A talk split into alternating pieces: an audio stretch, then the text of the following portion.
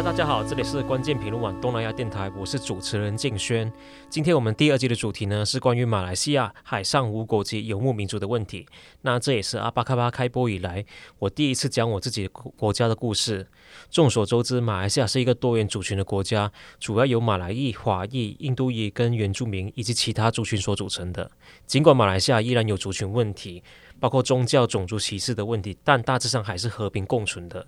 马来西亚呢，自古以来就是由不同移民所组成的国家。华人主要是来自中国，那印度裔主要是来自印度，那马来裔呢，他们也主要来自来自周边的印尼群岛地区。他们也和台湾的原住民一样，都是同属于南岛语系民族。可是我们记我们注意到，尽管是马来西亚是一个以多元族群包容性著称的一个国家，可是近年来马来西亚社会也兴起了排外的情绪，尤其是在武汉肺炎的疫情影响下，更加深了。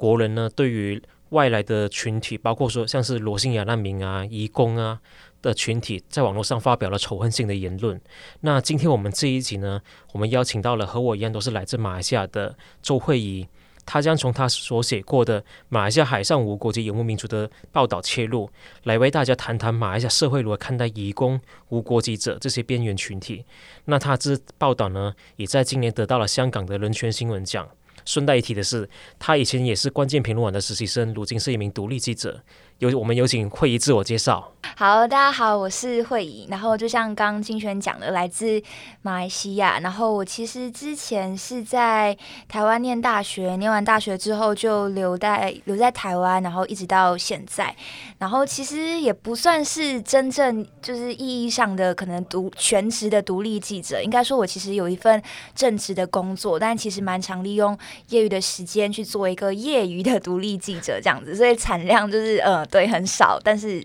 有持续在进行这样。嗯，那你是来台湾念正大新闻系吗？呃，我是在正大念正大广电系，但其实那时候其实蛮呃误打误也不能为什么会跑上了新闻 记者行的行业呢？哎，我其实那时候要申请正大，第一志愿是正大新闻，然后第二志愿是正大广电，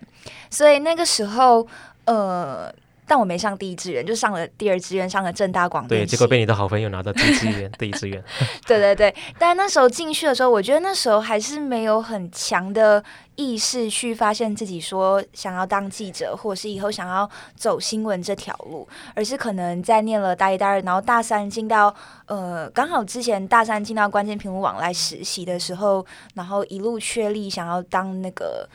记者，然后一直到现在，对，所以其实当初的第一志愿是新闻系，没错，嗯，对，那就我也是蛮好奇啊，就是为什么你会想要到来台湾念新闻系呢？嗯，当初没想要从马来西亚呃留在马来西亚本地念传播科系啊，或者到其他地方吗？嗯嗯嗯，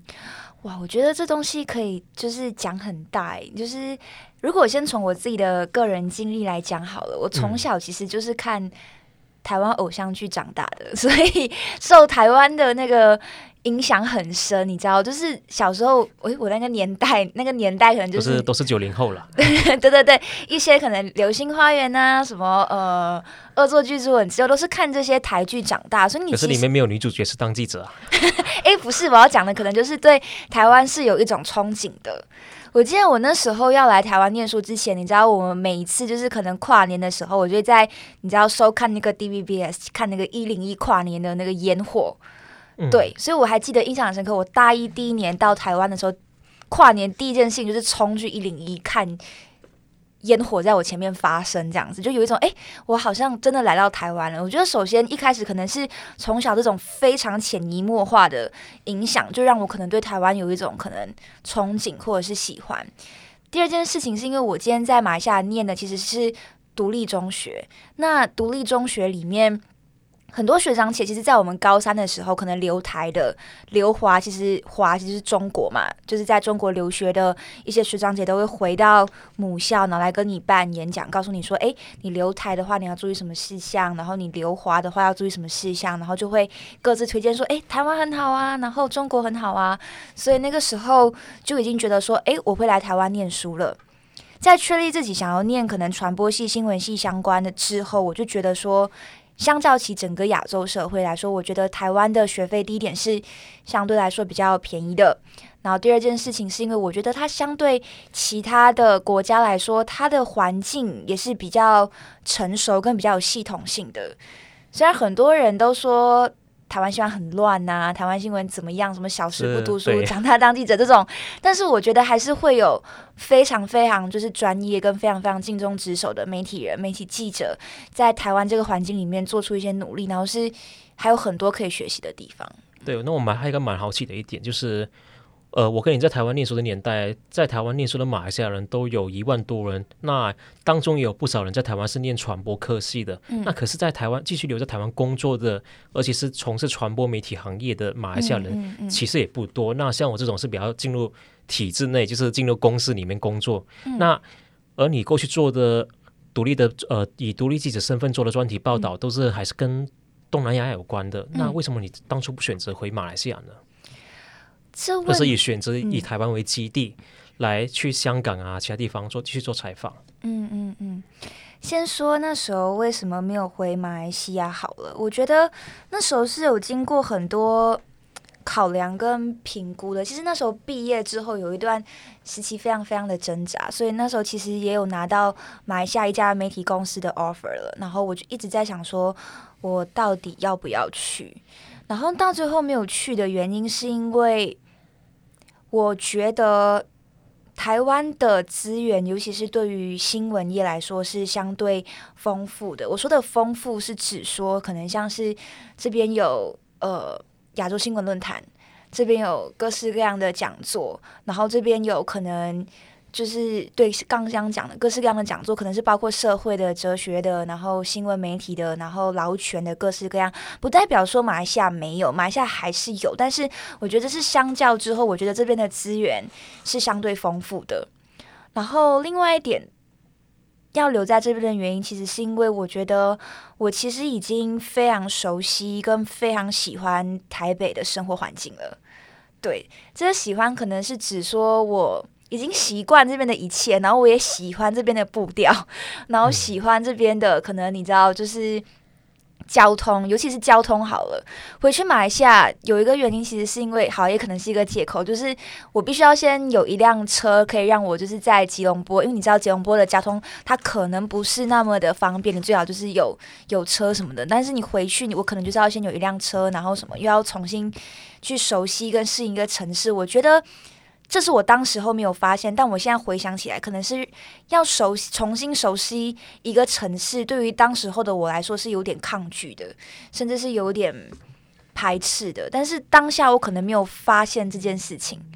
对。但是我现在回想起来，我可能有在害怕这件事情。对，呃，你可以谈谈你在做那个无国籍的儿童的报道嘛？嗯、就是无国籍的海上游牧民族，还有在马来西亚、嗯、呃无国籍和儿童的问题。可是，在进行这些报道的时候，难道说你在台北适应的生活情况，呃，在台北居住的环境，嗯，不会限制你去做这些事情吗？嗯，其实这件事情我也是想了很久，嗯、你知道吗？因为我到最后发现，可能我这这两三年下来做的报道，其实你会发现很多都是跟。东南亚相关，对，而且我比较好奇说，因为你离不开马来西亚，那虽然说你已经习习惯在台北的生活，可是你能做这些东西，代表意味着说你还是关心这马来西亚的，嗯嗯，对。那 OK，待会在我们再谈你在台北做独立记者方面的一些限制，那再谈谈看，为什么你还心怀这些马来西亚的议题呢？那你那同同时又是为什么为什么是从无国籍儿童、无国籍的海上游牧民族开始呢？好，先从我在这边，然后为什么会做马来西亚的那边开始。议题开始讲起好了。其实待在这边做马来西亚的议题，我觉得台湾提供了我一个可能视角跟一个养分。所以这视角跟养分指的是说，我就会发现，其实，在台湾很多题目都有人做了。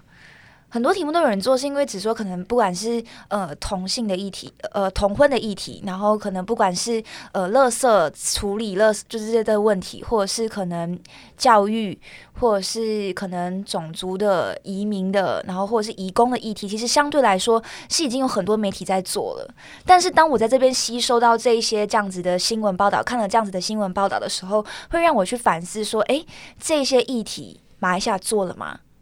那这些议题套在马来西亚身上的话，又会发生什么不一样的事情？所以我觉得，反而是台湾提供了我一个这样子的视角，让我重新回去看我生长的国家还有什么问题是还没有被发掘，或者是还有什么问题是更值得进一步去发掘的。所以我觉得这是台湾提供给我的一个的一个东西，但是同时我自己也有我自己的一个焦，可以这么形容吗？焦虑。所谓的焦虑指的是，因为我人在台湾，我会我会怀疑，跟我会质疑我自己说，你不在马来西亚，但你写马来西亚的议题，你够在地吗？接地气？对，你够你够接地气吗？你懂那边发生什么事情吗？那你又自己说你要做深度报道，那你你真的你真的懂吗？你观察到了什么？就是、像候鸟一样，就是飞回去一下，对对对对。对，所以这其实是我蛮在在我每次做可能跟马来西亚就是相关的，可能不管是无国籍也好，或者是其他的议题都好，都会一直不断的去反思跟质问自己的事情。但同时，我觉得我的角色可能在台湾。我自己可能也找到了一个角色跟定位，可能是我提供了我在写每一篇关于马来西亚的报道的时候，我有试着去想象说，我的读者可能是有很多的台湾人，所以就会变成说我今天有点像是窗口吗？或者是一个桥梁的角色？你可以提供台湾读者一些可能关于马来西亚跟关于东南亚的一些。让你看到那边的其他的一些议题，或者是其他一些可能少数不被大家关注的一些议题，像是我呃我之前做的可能无国籍的议题，或者是在东马的海上游牧民族的议题。嗯，对。那当初你是什么契机之下才去了解这个无国籍呃难民啊、儿童啊，嗯嗯然后游牧民族的课题呢？因为即使是马来西亚的一般的公民，也可能也不太会去接触到这些问题。嗯嗯嗯嗯。嗯嗯我觉得，嗯，我觉得我大一大二刚来的时候啊，我对于你知道，就是很坦白的讲，我对于所谓的社会啊、政治议题，其实是非常冷感跟非常没有意识的。因为我为什么这么讲？因为我大一来，其实就碰到了太阳花学运。对，但是我其实当下对于你知道社会运动，或者是对于社会关怀，或者是对于这些社会议题，其实是很没有意识的。所以那时候我大一、大二念了之后，我其实有一种不知道我自己到底在乎什么，或者是我不确定说我自己到底要干什么，所以。大三那一年才很幸运的进来了关键，进来了关键在东南亚版担任实习生，我觉得是提供了一个很好的机会。所以这很好的机会是指说那时候的工作是负责每天都要整理各地东南亚的新闻，所以你要整理这些东南亚新闻，不管是泰国、越南、柬埔寨。当你去整理的时候，你就要去整理它的脉络。所以某种程度上，我就从这一两年当中去大量的吸收可能东南亚各国的基本状况，它的基本政治状况跟基本社会状况，然后从中我觉得培养了我去关怀我的关怀这个世界跟关怀公共议题的这个意识跟能力。嗯，那回到无国籍议题，我为什么会做？我印象很深刻，是在那时候二零一七年，我在整理缅甸的。呃，报道对，然后那时候就整理到了罗兴亚议的议题，就是发现说很多罗兴亚人在缅甸跟孟加拉的边境，然后被安置在可能就是所谓的很大的难民营里面，所以那时候进一步去挖什么是罗兴亚族，然后之前发生了什么事情，才发现说他们其实是无国籍人士。然后那时候我就很好奇，我说到底什么是无国籍人士？我根本听都没听过这个字。然后你就会发现说，哎，原来其实很多的。所谓的无国籍人士，你指的就是你不被任何一个国家的法律承认为他国家的人，意思就是说你不属于任何一个国家。这个概念其实对我来说，当时候是非常非常新的，所以从这边我又开始去想了，那马来西亚有没有无国籍人士？所以是从这边开始才去说。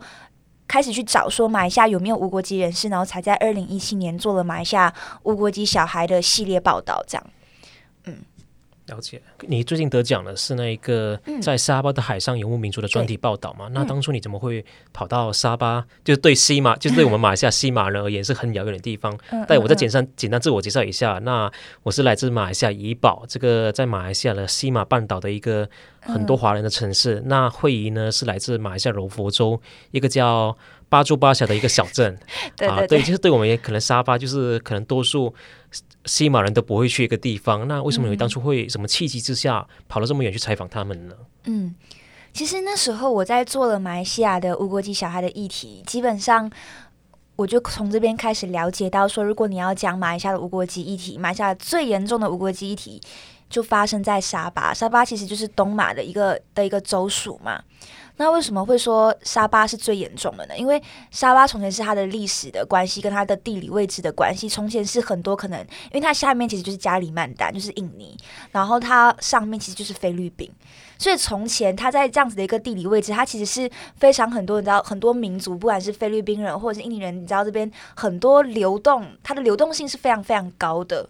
对，所以沙巴是这样子的一个。存在，所以那时候做的西马，你发现到沙巴的问题是最严重的。但因为那时候我一直觉得说，我还没有能力跟余裕去处理沙巴的议题，所以这件事情就一直放在心上。所以那个时候有一次，我有一个在香港当独立导演的朋友，就说他想要做沙巴的，就是海上游牧民族，就是海巴瑶族的这样子的一个议题，问我有没有兴趣当他的研究员去做一个填调。我当时就说好，我要去，我就马上就说我要去。嗯，然后但是，那可以简单，那可以，你可以简单介介绍一下什么是海巴瑶族吗？那这个民族，嗯、它也是跟台湾一样，都是南岛语系的民族吗？嗯、对对对，好，我先稍微先讲一下为什么沙巴的是最严重的。好了，嗯、因为沙巴的无国籍议题最严重的原因，是因为像刚刚讲的，它流动性很高嘛，所以就变成说，你很多印尼的可能印尼人。他透过非法的管道进入沙巴，那菲律宾人他可能也是透过很多非法的管道进入沙巴，那跟当地人结婚、通婚，然后就在当地生小孩什么，但是这些小孩子其实是没有出生登记的，然后就会变成说没有出生登记，你就没有办法确认说他到底是菲律宾人、印尼人还是马来西亚人，所以这样这样子的情况下，就会有很多的移民，然后他们的后代很有可能都是无国籍人士，对，然后回到什么是海巴瑶族好了。海巴瑶族，对，它其实是南岛民族，然后它其实是一个分支，应该说那整海岛民呃不是那个叫南岛语系，对，南岛南岛民族，它其实是一个叫萨玛巴角的一个分支，萨玛巴角它有十五个分支，那海巴瑶族其实就是它其中的一个分支，对，那这个分支呢，其实是如果我们只说在沙巴的。海巴瑶族，那其实大部分是一九七零年代菲律宾内战的时候，他们从菲律宾你知道就是逃过来沙巴的。那沙巴其实有一个沿海小镇叫仙本那，对，那仙本那这个地区其实就是大部分的海巴瑶族生活的地方。那像刚刚讲的，一九七零年代很多的呃海巴瑶族从菲律宾逃难过来，逃难过来仙本那，所以其实到仙本那之后，你就会发现说不同的。从菲律宾不同地区逃来的仙本那，他们到仙本那之后，就有跟当地人有一些可能要融入当地的生活，但有些人保保保留他原始的生活，所以你就会发现说很多不一样的生活形态。举个例子好了，大家如果你们上网去找所谓的海巴瑶族，就是巴焦拉沃，你会发现说很多对他们的报道是说他们是自由潜水的高手。他们可以，你知道，就是用鱼枪，然后你知道，就是自由潜水到海底，然后去捕鱼，然后用鱼枪什么的。对，确实是有这样子的一个分支。那另外的分支，它可能就是你知道已经上岸了。他们可能从小生活在你知道船屋上面，但他们可能到仙本那之后，他们已经上岸生活了。那有一些像我这个。呃，报道采访呢他就是专门一样生活在海上，就是船屋上面的海巴瑶族。那大部分这样子生活在船屋上面的海巴瑶族，其实就是最传统的这样子的一个海巴瑶族。大部分是从菲律宾的一个地方叫做 Tawi Tawi 过来的。嗯嗯，对。那像这个仙本那这个地方，嗯、像近年来呃，其实蛮多台湾人喜欢到沙巴去观光，呃，潜水啊。嗯、那这个地方的话，呃，是国。观光游游客会喜欢去的地方吗？是诶、欸，我其实那时候去的时候，嗯、我反而没有遇到大部分的台湾游客，大部分都是中国游客。因为老实说，因为你到仙本那，你就会发现说海水真的非常非常的清澈，非常非常的漂亮，然后。另外一点就是价格，其实相对其其他的海岛国家跟旅游胜这种海边的旅游胜地是相对来说比较便宜的。所以据我前两年去的状况，其实大部分都是中国游客居多。嗯，那当地人是怎么看待他们呢？因为之前，呃，如果大家有印象的话，就是下沙巴这些地方，呃，因为有很多海盗出没，那这过去有绑架呃中国游客啊、台湾游客的情况发生，那当地人或者其他游客是怎么看的呢？你觉得？嗯嗯嗯，像是绑架这件事情，其实是我那时候从仙本那。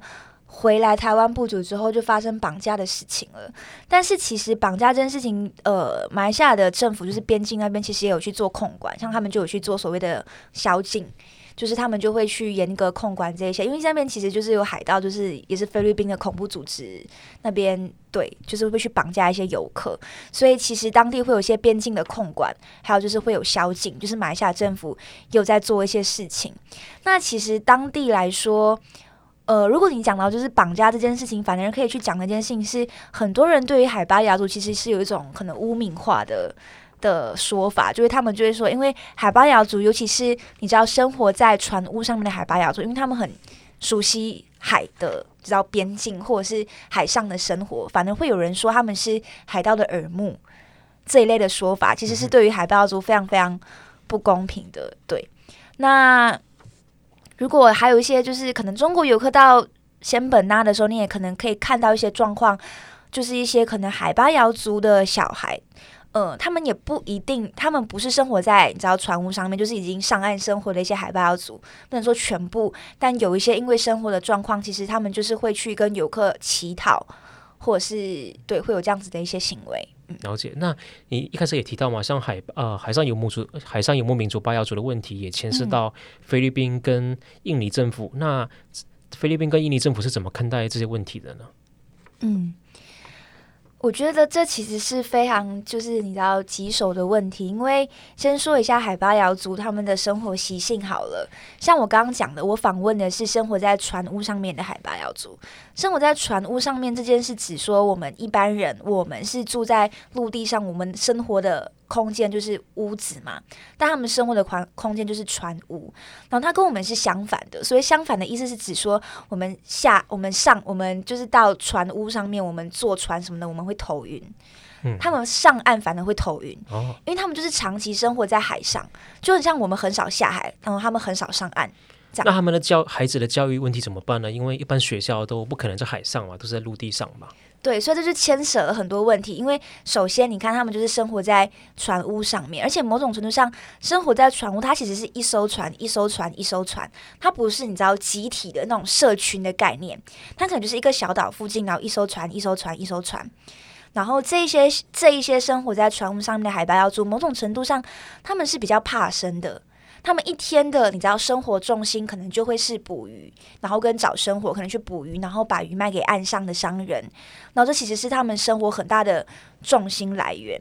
所谓你就会发现说，他们的生活相对来说是跟外界隔开来的。隔开的意思是指说，像我可能访问他们，像我访问到的这个主角，就是我的报道的主人公，他叫做温滚。然后它是一艘很大艘的船，然后那时候船上面住着他、他儿子、媳妇还有孙子。然后他的船屋是相对起其他船屋来说很大艘的，然后那个是他住的地方。那他们去捕鱼的话，还有另外一艘小船。但对于其他的海巴瑶族来说，他可能就是那一艘船是住是供大家住的，也是供大家出海捕鱼用的。对，但乌滚相对来说是比较富裕的海巴瑶族。像是他这么大的船，是里面有分好几个房间的，还是？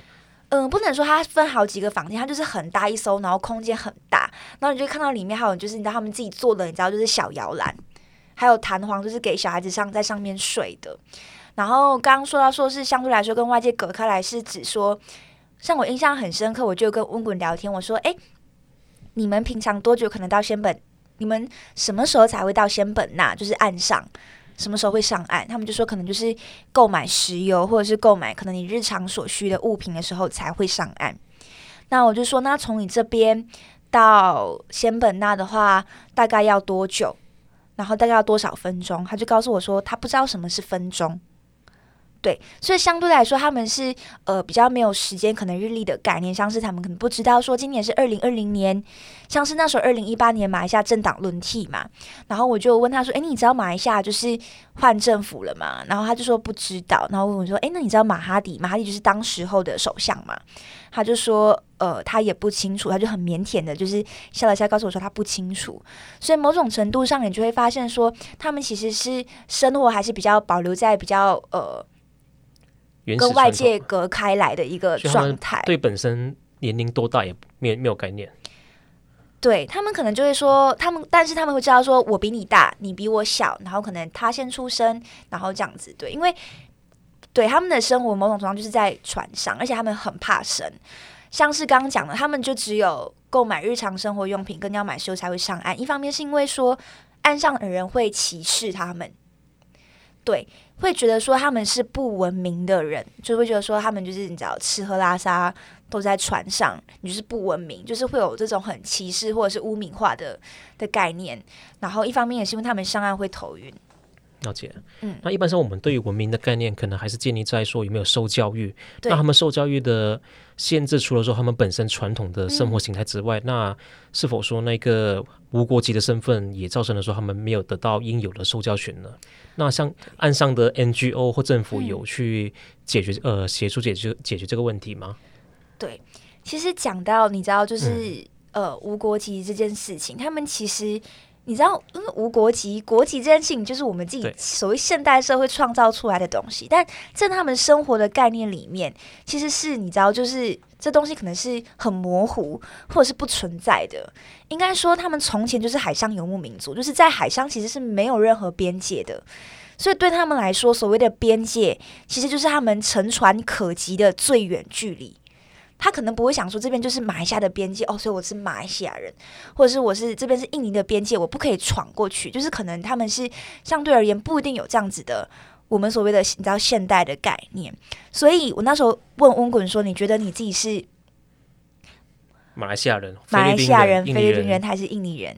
我那时候问的问法是：“你觉得你自己是无国籍人士吗？”但我那时候的那个翻译，我觉得他。比较厉害，他就帮我问说：“你觉得你自己是马来西亚人、印尼人，还是是菲律宾人？”他说：“我是海巴瑶族。”他就是这样子讲。嗯、所以某种程度上，你看，因为在马来西亚，你要申请成为所谓的马来西亚公民，你一定要有出生证明。但是对他们来说，这些文件到底是什么？跟他们其实，你要有这些文件，你就要上岸生小孩。那就像刚刚讲的，他们是不愿意上岸的嘛？就算今天上岸了之后，他们可能会被抓。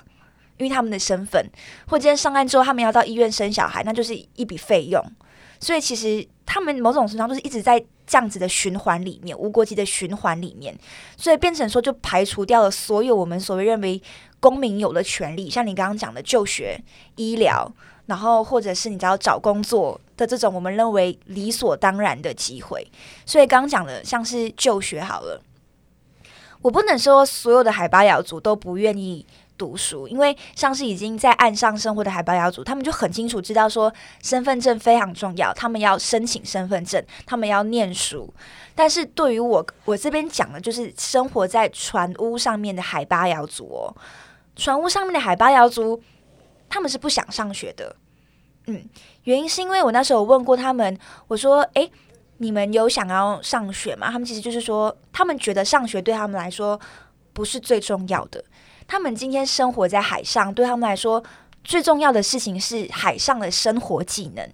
你要怎么捕鱼？你要怎么造船？你要怎么修船？这种东西对他们来说才是他们生活经验，对他们来说真正有帮助、真正有效的。对。然后另外一点就是说，他们不愿意上岸，是因为他们真的会头晕。就像我就说，诶，那如果今天有一个海上的船，就是学校给你，你要不要？就是可能上课。然后他们也说，他们就是他们觉得他们不需要。然后回到你刚刚说有没有 NGO 在做这件事情？有有的，就是呃，在马来西亚的一个叫做呃仙本那附近有一个岛叫做布劳欧马达，叫奥马丹岛。然后那边就有一个学校叫做 Isco，Isco 在巴瑶族里的意思叫做学校的意思。那它其实就是在教无国籍的海呃无国籍的海巴瑶族上课的地方。但这边我讲的海巴瑶族指的是可能已经就是你知道在屋子上面生活，海上高脚屋生活的海巴瑶族。然后那时候我去访问他们的校长，然后他就有提到说，其实你要说服让这些船上的海上海巴瑶族上学，其实是非常困难的，因为弟弟他们怕生。那因为第二点刚刚讲的，他们是游牧民族，就算他们的船坞可能会在这个岛附近，但是你知道他们可能一个礼拜之后，他们就会全家一起出海捕鱼。然后在一两个礼拜之后再全家一起回来，所以孩子要上课，你知道要所谓的规律上课，其实是不太可能的。对，嗯，然后他就有说他自己也很感慨的事情是，在这边上学的小孩子都是无国籍人士，但他们教他的都可能就是一些我们就是。那马来西亚的国歌、马来西亚的州属，然后一些我们的可能中文、英文、马来文这些东西，他们的宗旨就是要培养一名领袖，或者培养一一个公民该有的国家意识。对，然后要培养一名海巴族的领袖，这领袖是可以对外发声的，可以对外争取海巴雅族权利的。但是也有一些无奈是，他就说他就有碰到一个例子，他就说有一个海巴族的父母就问这个校长说，他说。我们学了这么多，小孩子会写字，小孩子会，你知道，就是会认字、会写字。可是上岸之后，因为无国籍的身份一样会被抓，那我们干嘛要受教育？就是我们学这东西来说，对我们来说到底有什么用？那像像这类课题的话，我会觉得说，诶，好像对于中文世界的读者来说，好像蛮遥远的。那像当初你是怎么找上端传媒去报你这个题目的呢？嗯，那那同时我也是蛮好奇说，哎，像你在台湾当了好几年的独立记者嘛，那你在发掘题目跟各国的媒体，包括马来西亚跟台湾、香港的合作，那可能会不会对于他们说这类题目太过于遥远，太过于跟一般的社会的人民不太切身，而有这方面的困，有这方面的一个限制呢？因为像台湾人可能会自嘲说，哎，台湾台湾人就是没有国际观啊，怎样怎样那样，嗯、对啊，就是这类的国际新闻，你会感觉到说，哎，会不会顾虑到读者不喜欢，然后媒体采用上可能也不受青睐？嗯嗯嗯嗯嗯。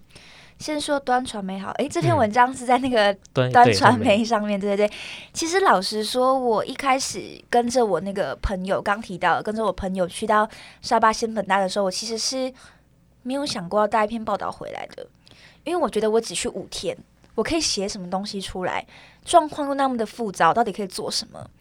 但到后来，就是因为有一个人类学家，其实就是已经在当地来回，可能就是他是瑞典人，瑞典人类学家，他研究海巴瑶族大概在菲律宾、印尼跟马来西亚大概有七年的时间，所以他讲的很流利的海巴瑶族语，是因为有他带，所以我们有办法进入到更深入的社群里面去跟这些海巴瑶族对谈。所以我就觉得说，我好像是可以整理出一些什么东西，写出一些什么东西的。所以那个时候才说，诶，我好像真的可以写一篇文章。一方面是因为过去在写海巴瑶族的时候，大部分只有英文媒体就是在写，然后写的部分大部分是聚焦在他们就是你知道很厉害潜水。你刚说的英文媒体是指马来西亚的英文媒体吗？嗯、还是包括说国际的？对。国际跟马来西亚其实都有，但是我讲的国际，大家都可能就会对他说，就是你知道，可自由潜水很厉害，世界上最后一个海上游牧民族这样子的一个观点。但是我今天想要写的是聚焦在他们无国籍的身份上这件事情，就是从前是海上游牧民族，现在被国籍限制了，他们的这个他们后续的状况是什么？我的报道是聚焦在这样子的东西上面。所以那时候其实是没有多想，我就是先努力，先想办法写完就好了。先先写，写完了之后才去投稿给端传媒。其实不是一开始说先跟端传媒说提案，不是，是我先自费到沙巴，然后之后回来写完一篇稿之后，想说，哎，试试看投一下好了。然后就很幸运的就就就上了。但我必须先说，我很感激，就是因为我觉得。编辑的角色是非常重要的，因为他的编辑就帮我，就是来回我们讨论了修改很多，就是包括文章的易读性，包括我要怎么写，让大家知道说我要呈现的是什么。像刚刚讲的，就会是那个连接是什么？我觉得一直在想的事情是对啊，这是其实是你知道马来西亚的一个海上游牧民族，就是大家为什么要看？但到后来，我一直在想的事情是，嗯。就是我觉得是说故事的能力，我要怎么把这个这个民族，就是这个海上游牧游牧民族的故事说好，把最重要的地方精彩的呈现出来，把我觉得最核心的部分写出来，我觉得这个是非常重要的。其实就是一个说故事的能力。而且我觉得，老实讲一句，其实每个人的关怀，我自己觉得都不一样。有些人就是关怀所谓的种族歧视议题，有些人就是关怀说，你知道环保议题，或者是垃圾处理问题，就是每个人的关怀其实都不一样。但我觉得这这些就是，嗯，就是重点是你要怎么把你想要说的故事说好、呈现好，这样。嗯，对。那这个报道出来之后，有得到什么反响吗？因为我想蛮好，像以马来西亚的人的角度来说的话呢，嗯、就是马来西亚的读者，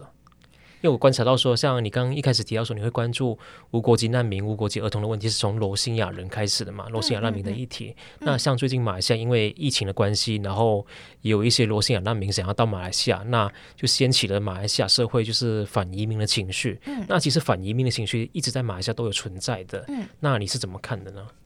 你说罗兴亚嘛？对，然后还有包括马来西亚社会的反移民情绪。嗯，先说就我自己非常非常粗略的观察，我不敢说这是非常细致或者是准确，就非常粗略的观察。我觉得是很多的很多的因素，这是跟整个大环境有关的。先说罗兴亚好了，其实罗兴亚其实就是难民嘛，他来到了马来西亚。那其实马来西亚其实有在接收所谓的，就是有在接收，每年都有在接收罗兴亚难民。但是我们作为接收国，但我们其实是没有签订难民地位协定书跟难民地位公约的，所以其实是没有一套完整处理难民的机制的东西存在在马来西亚。我们接收，可是却没有很好的跟很妥善的去处理罗兴亚难民在马来西亚的后续生活，所以其实。这些难民要在马来西亚生活，其实也是非常非常困难的。而且根据马来西亚的移民法，你就会发现说，马来西亚没有去区别说无国籍人士、难民、移工，可能呃失联移工这些移民的身份，所以他们反之全部把他们笼统的归类为非法移民。所以像这种制度的缺失，也连带影响到沙巴的海上拜妖族吗？对，因为刚才提到说他们都是因为菲律宾南部的战乱而逃到沙巴的。对对对，就是大家对他们想就是哦非法，然后对非法的想象可能就是哦犯法了，在马来西亚犯法，可是其实是没有，就是他们是某种他们逃来的，他们会逃来马来西亚是因为有原因的，是有背后他的故事的，可是这个脉络是比较少在马来西亚被呈现出来的，所以其实大家会有所谓的。不好的歧视跟想象，像罗兴亚难民好了，就是因为没有这样子的机制，所以他们其实暴露在马来西亚社会，你知道最边缘、最边边缘的地方，他们要怎么找工作？他们做的可能你知道就是最危险、最没有人要做的工作，甚至是你之后发生工伤意外，甚至是你死亡，别人都不知道你是谁，或者是你今天小孩子留在马来西亚，你要怎么去报生？你知道你要怎么去？做你的出做你的出生登记，所以小孩子很有可能他也就是你知道马来西亚的无国籍人士，对。然后回到反移民这件事情上面，就像刚刚讲的，大家可能对他们有一些所谓的刻板印象或者是歧视存在。其实不用说，你知道，就是所谓的罗兴亚难民，或者是不要说，就是所谓我们提到的可能移工好了，你光是讲马来西亚的，你知道。各各族都有这样子的问题，华人华人对于马来人，马来人对于印度人，华人对印度人，像是这一次的疫情，我就有听到我朋友说，因为马来西亚这次疫情会爆发，其中一个关键是因为我们有宗教集会嘛，所以是那一次的穆斯林的宗教集会，对穆斯林宗教集会之后就开始出现群聚感染嘛，然后就案例开始攀升。来自穆斯林国家的移工，对对对对对，所以这件事情发生之后，我就有听到我朋友可能就是打电话回家跟马跟马来西亚的家人可能就是问候或者是怎么样，他们的情绪就是说：“你放心啦，我们没有去马来人的地方，或者是你放心，我们跟马来人没有接触。”就是你知道，不要不要说我们反移民好了，我们也在反马来西亚人，你知道，就是在反马来人，在反马来西亚人，其实。这样子的东西是非常非常隐秘存在在我们的生活跟社会里面，但是其实是，嗯，他就是需要被讨论跟需要被检视的。对对对，那其实呢，周慧怡她除了关注的沙巴的海上游牧呃无国籍的游牧民族之外呢，他还有关注马来西亚的原住民啊，然后呃无国籍儿童还有难民的问题，还有台湾的移民移民工的问题。那我是蛮好奇说，你当独立记者几年了？呃，我必须说，我是一个非常资浅，然后非常业余的独立记者。这样子的话，算两年。对，那这两年当中，就是你采访的题目也不少嘛。那我是蛮好奇说，像每次可能对于单一事件、单一的人物采访了一两次，可是会不会感觉到说有点挫败感呢？就因为这些这这些问题是很复杂，嗯、但是感觉上报道出来好像也没办法改变什么。嗯，对，挫败感，你知道倒是不会，反而是每次报道完一次之后，就发现说，哎，还有更深入的东西，下一次可以再做。哎，还有更深入的东西，下次可以再做。像是可能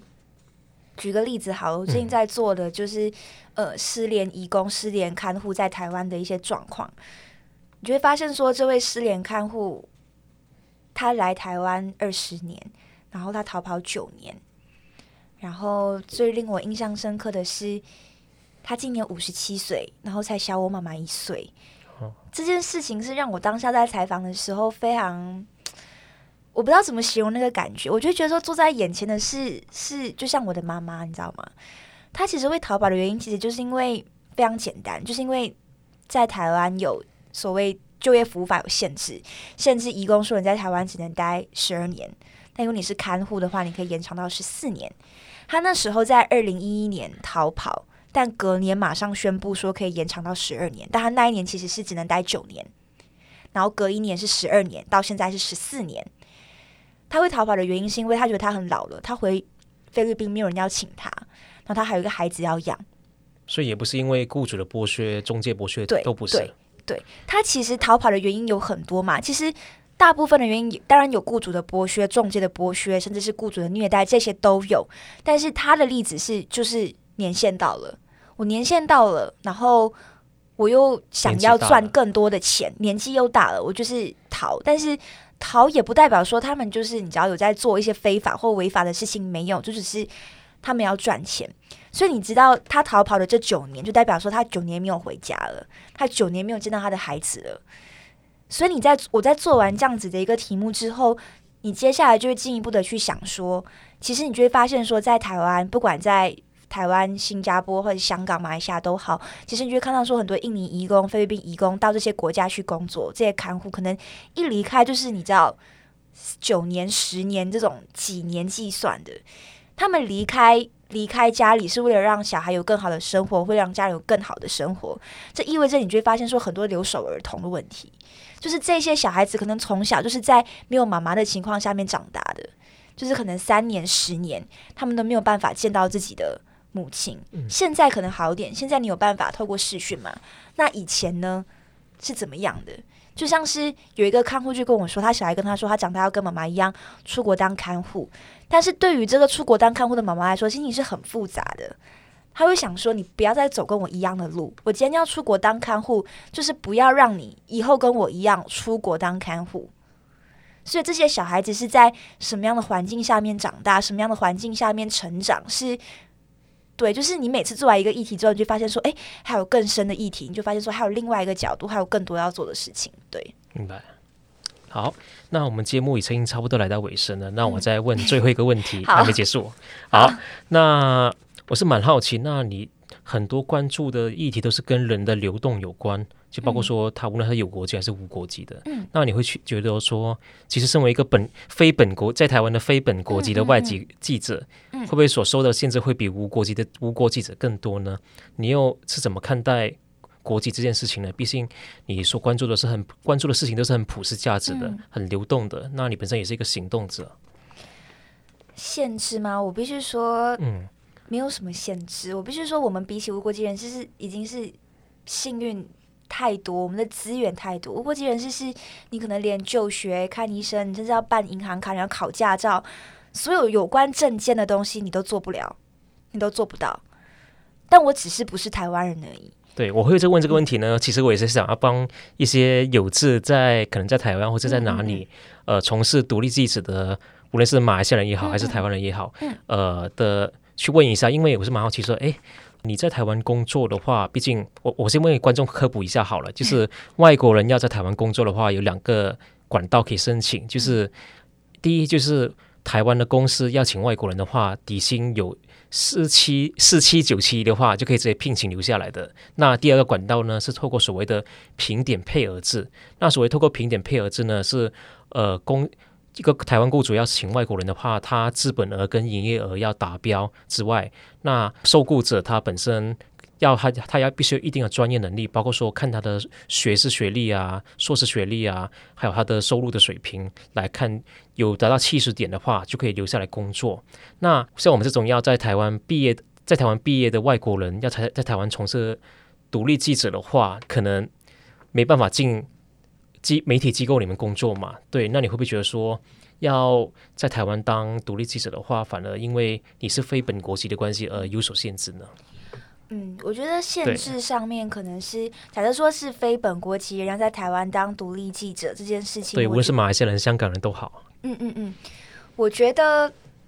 他会有很多种方式。第一种方式，你就是。可能要你知道你的报道真的要足够厉害到很多你知道媒体愿意跟你合作，所以你今天有所谓的资金跟你有所谓的资源，有媒体愿意让你刊登，有钱愿意让你去做你想要做的报道，这当然是最好最好的。欢迎大家跟关键评论网合作。对对对，这当然是最好的的状况。但是有一个问题，是因为非本国籍人要在台湾留下来当所谓的你知道自由，这算是自由接案的一种，对，自由工作者。对，所以就代表说你必须要厉害到一个程度，你才可以申请。就是就业金卡，你要不要帮大家科普一下就业金卡？对，还有就业就就业金卡这个管道。所谓就业金卡呢，是台湾政府就是这几年前几年推出的，就是鼓励呃，无论是本国籍还是非，无论是双重国籍或者是外国籍的，那你可能在某个领域都有很很好的成就。像是有一个就就业金卡的得主是创办 YouTube 的的人，他他就是首位得到台湾就业金卡的得主。或者是像我因为另外一个朋友，他是在台湾蛮蛮有名的摄影师，那他是马来西亚人，他本身。在在台湾啊、美国啊得过许多国际的摄影大奖，诶，他就透过这个就业金卡，那他就不需要再找一个可能摄影工作室聘请他留下来，他就可以独立在台湾开工作室了。那其实也不一定有就业金卡，像前几年台湾政府呢也放宽了，就是可以让艺文工作者可以申请艺文工作者的签证，在台湾呃留下来工作。当当然，这个也可能也是有一定的门槛，就是你可能要提上提供一些呃，你本身在这个领域有有所成就的证明，可能包括说你可能你的作品有得过金穗奖啊之类的。嗯、对，那可是像独立记者的话，那除非你本身，我觉得可能除非你本身在大学的时候，你的报道可能得过了人权新闻奖，还是呃台湾的各类各类新闻奖吧，那这可能比较有可能性。对对对，跟你刚刚讲的都是一种方式。那我自己我自己在做的方式，其实就是我自己有正职的工作。我自己的正职工作其实不是记者或者是编辑的工作，就是在一个非营利组织里面工作。那我是利用我业余的时间，然后可能请假飞回马来西亚做报道，或者是请假去做其他的报道。我做的方式是这样，就是用我正职的工作来养我的业余的爱好。对对对对。算爱好吗？哎、不能说爱好，哎、欸，来养我业余的工作这样子。因为我如果像是说我的状况，我觉得是比较不健康。所以不健康是指说，因为我正职的工作就是我会请假、请年假，然后用我的薪水先自费去做这一些报道，然后做完之后，我觉得成了可以了，有办法刊登了，我才会去跟媒体提案。但其实这样子其实是非常没有保障的一个方式，所以我才说它是不健康的。真正比较有保障的方式是你今天想要做任何报道，你先去跟媒体提案，提案之后看看是不是有办法合作，然后对方可以提供你资金跟资源，然后让你可以去做这样子的报道。对，而不要像我这样子，就是你知道，对，像你这种比较不健康的方式呢，可能就怎么说，就是最后你写的稿，可能媒体机构给予你的报酬可能是。不够 cover 你过去所付出的成本的，那你是基于什么初衷还是使命感要这么做不健康的事情呢？因为就像我讲了，我会我会焦虑，所以我会焦虑的原因是指说，假如说我最近飞回马来西亚做原住民的报道，我就可能这样子飞回去一个可能一个星期做一篇报道，我是想要做，但我就会觉得说，我担心不够接地气的问题，我看到了什么？这七天够不够？然后，因为我有正职的工作在身，我会觉得说我没有办法给一个期限，说，诶，我三个月之后一定会完成，我两个月之后一定会完成，因为我可能七月飞回去之后，我隔年二月又再飞回去一次，然后又在想说，我是不是还可以找找谁访谈什么的，就是这些中间会有很多不确定性，所以我不敢说他到最后会不会，你知道吗？真的成型，所以我才一直好了，就跌入一个不健康的恶性循环里面。所以，我这次做完之后，我会学乖。我下次会先跟媒体，你知道，就是提案，因为不然，你知道，就是自己先 cover 这些费用，其实是真的很高。好的，感谢会议的分享。相信听众们注意到，相对于台湾，马来西亚的社会组成更多元化，同时也意味着还有许多被忽略的群体存在着。除了会议所采访的无国籍的海巴瑶族问题之外，在马来西亚还有许多和国籍有关的问题存在着，如不被承认难民身份的罗兴亚人，还有在疫情之下被主流社会所恐惧的移工们。未来还有机会的话，我们阿巴嘎巴东南电台还会继续在针对相关的马来西亚边缘群体的问题做更多的访谈。最后感谢大家的收听，我们下次再会，拜拜。